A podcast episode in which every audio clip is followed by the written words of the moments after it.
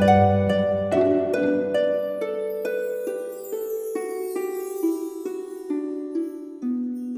イルセラピーでバラ色の人生。宇宙とつながるミオラジオ。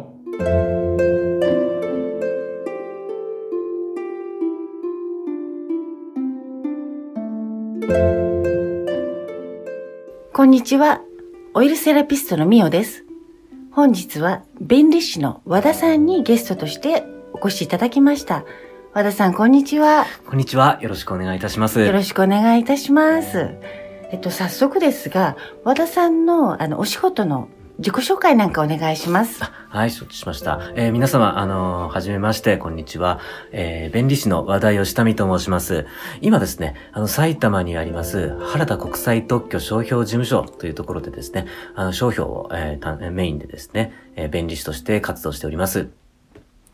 あどんなお仕事内容なのか、弁理士って、ちょっと、あんまりよくわからないんですけども、ですね。どんなことやってるかね、ちょっと教えてください。そうですね。あの、お客様からあのご依頼いただいて、例えば、あの、新しいこう技術を使ってなんかこう製品を作ったりですとか、その、えー製品を、えっ、と、こう一定期間ですね、あの、自分の会社でこう独り占めし、あの、独占したいっていうですね、適切に保護権利を保護したいですとか、あるいは、あの、よく皆さん、あの、街でご覧になってることあるかもしれません。あの、丸 R っていうやつね。はい。え、ありますねいや、ありますね。あれがですね、あの、商標を登録してますよっていうですね、えっ、と、サインでして、はい。あれを使ってですね、例えば会社で新製品の名称を考えましたですとか、あとは、あの、ロゴマークなどですね、を、えっ、と、登録し、あの、こう、使って、こう、あの商売をやっていきたいっていう時にですね、サービスを提供したい、商品を売りたいっていう時に、そのロゴマークですね、を、こう、あの、ですとか文字の名称、そういうのものをですね、で、あの、一定期間ですね、やっぱりあの保護してほしい。自分たちだけで使えるようにしてほしいはい。そういう、えーご相談を受けたまって、こう、うんあの特許庁というですね、はい役所があるんですけれども、で、そこでですね、あの、手続きをしたりですとか、というのを主な仕事としています。じゃあ、あの、私のこのセラピーは、はいムーミオセラピーっていう屋号なんですけど、ええええ例えばこういうのも、あの、商標登録したいってなったら、あの、できるんですか？あ、あの、可能性はあると思いますね。はい。あええ可能性がある。はい。できないことも？あ実はありまして、えっ、と、絶対もう申請したら絶対取れますよっていうものではないんですね。そうなんですね。あの、そっか、他に使ってる人がいたらもう取れないですよね。そうです。結構早い者勝ちっていうところ、まあ、お約束でありましたり、はいあるいは、あの、みん、例えばセラ、オイルセラピストの皆さんが、ムーミオセラピー、ムーミオセラピーって使いまくってですね、はい。一般的な名称になっちゃったっていう風になったりしまはい。すと、まあ、それはないと思いますけどね。そういうこともですね、あの、そういった場合に、こう、ちょっと難しいな、とかっていうですね、あの、こともありますうね。ん。じゃあ、この名前は、はい例えば、あの、人にね、他の人に絶対使われたくないっていう場合には、はい。和田さんに相談するといいですよね。はい、ぜひ、あの、お役に立てるかと思います。はい。わかりました。で、和田さん、あの、はい今う、ん毎月ね、一度ムーミオセラピーにいらしていただいて、はあの、なんでしょう。なんか体の変化とかえ、えええ感じられることってありますか？ちょっと教えてください。はい。あの、私がですね、最初にあの、ミオさんにお会いしてですね、あの、ムーミオセラピーに通わせていただいたのが、えー去年の7月なんですけれども、それまで、こう、どうもですね、下半身、特に足がですね、こう、例えるならば、あの、オイルの切れた、こう、自転車のチェーンみたいな感じでギコギコ言ってるような感じだったんですね。こう、歩くのもちょっとしんどい時があるっていう、という、ね、時期がありまして、これなん、何をすれば治るのかなと思ってですね、こう、ちょっとこう、あの、みおさんとお話しする機会まして、で、ちょっと、あの、試してみようとですね、思ってですね、ちょっとこう、全くあた、あの、こう、普通にお医者さんに行くんではなくて、こう、あの、別の角度からですね、なんか、効果あるんじゃないかな。だから普通に気持ちよさそうだしっていうのもうんあったんですよね。で、行ってみたんですね。で、1回目から、こう、あの、終わって、あの、サロンの方出たらですね、途端に足取りが軽くなりました。ああ、それは嬉しいですね。和田さんだって足硬かったですもんね。はい、硬かったです。で、こう、みおさんから、あの、いろいろとですね、あの、セラピーを受けながらですね、あ処方箋ではないんですけれども、こう、例えば、こう、ね、毎日寝る前にお風呂に入った後にとかですね、に、こう、あこういう運動をした方がいいよとかですね、こう、本当に、こう、なんて言いますか、あのアスリートがやるような、こう、トレーニングではなく、こう、こう、ちょっとこう、気軽にできる。ですね。なんか日常生活の中で、その方がこう、取り入れられる、はい。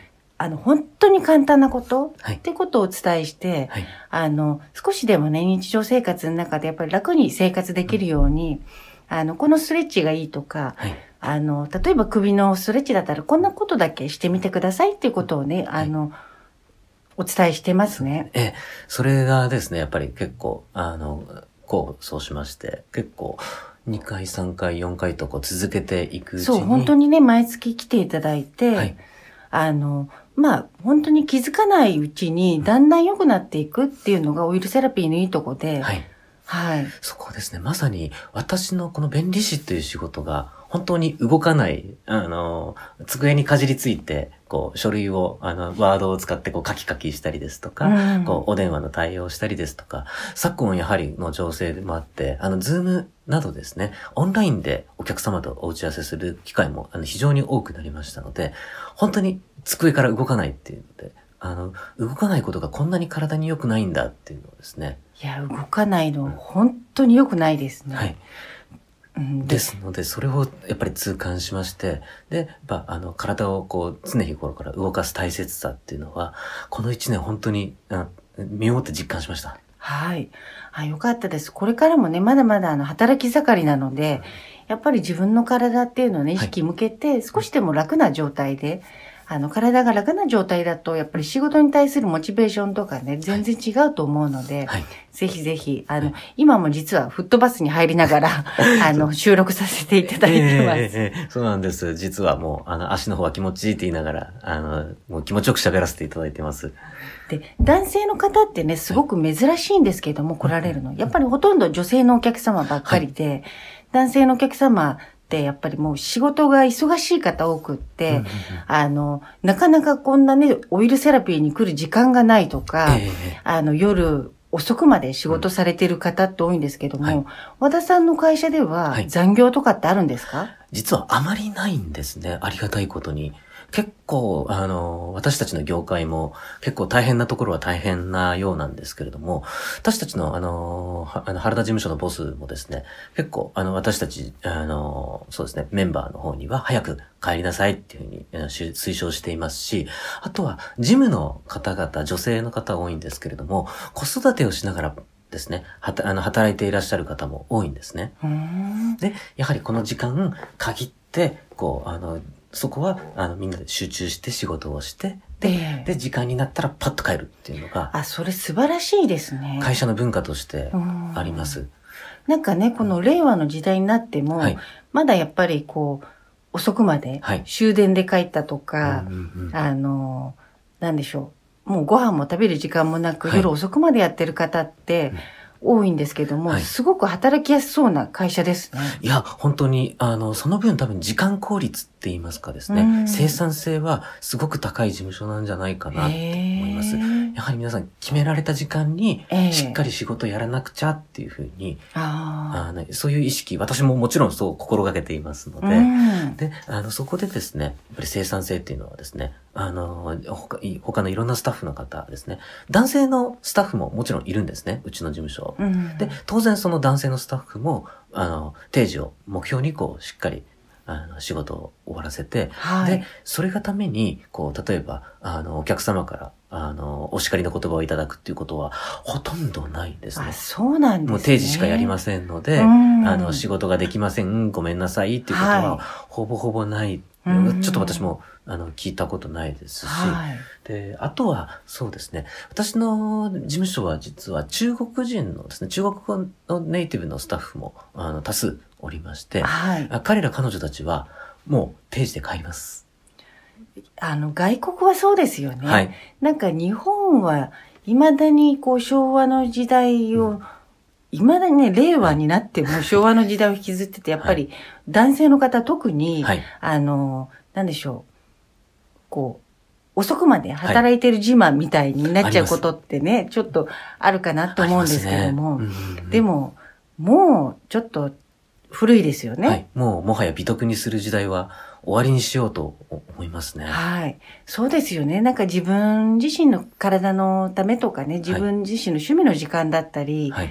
あとは、まあ家族とのね、時間過ごすためにも、はい。やっぱり働きすぎはもう、こう、人生にとって良くないですよね。ええで、もう、あの、仕事のことを考えても、そっちの方がいいと思いますね。あ、そうなんですね。おそらく、あの、時間効率とか生産性とかも、やっぱり結構、あっちこっちで多分言われ始め、どんな業界でも言われ始めてると思いますんで、で、やっぱりそうですね、残業しすぎない、で、えー決められた時間でしっかりやるっていうのを、こう、あの、きちっとやっていくっていう方を意識していった方が、多分、あの、プライベート、あの、プライベートご家族の時間とかですね。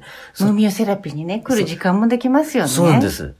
まさにそうです。いや、でもまさに本当この、あの、働きすぎの人多いので、はい。この和田さんのような、はいこう、マインドでね、ちゃんと定時で、定時までに仕事を終わらせるはい。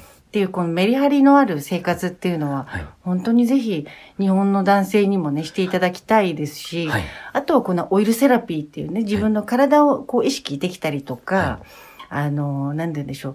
あ、受けて気持ちいいなっていうようなええ、そういうね、癒しの時間なんかも持っていただきたいなと思ってそうま。ですすね。あの、自分を大切にすることは、決してあの、自分を甘やかすことではないですので、それがかえそれが、あの、自分を大切にすることで、かえって、こう、自分の周りの人、仕事の仲間ですとか、お友達、ご家族、恋人の方とかですね、に、あの、えそうですね、回り回っていい影響を絶対与えるはずだと思います。いや、本当になんかね、和田さんのような、こう、働き方、ね、できる男性が増えていってほしいと思います。はい。ぜひ、そうですね。はいお聞きの皆さん、ぜひ、あの、そうですね、ライフスタイルの改善とか、ぜひご相談いただければと思います。ムミオセラピーで、えー、ミオさんお待ちしてます。はい。ありがとうございました、和田さん。はい、ありがとうございました。それでは、皆さん、ごきげんよう。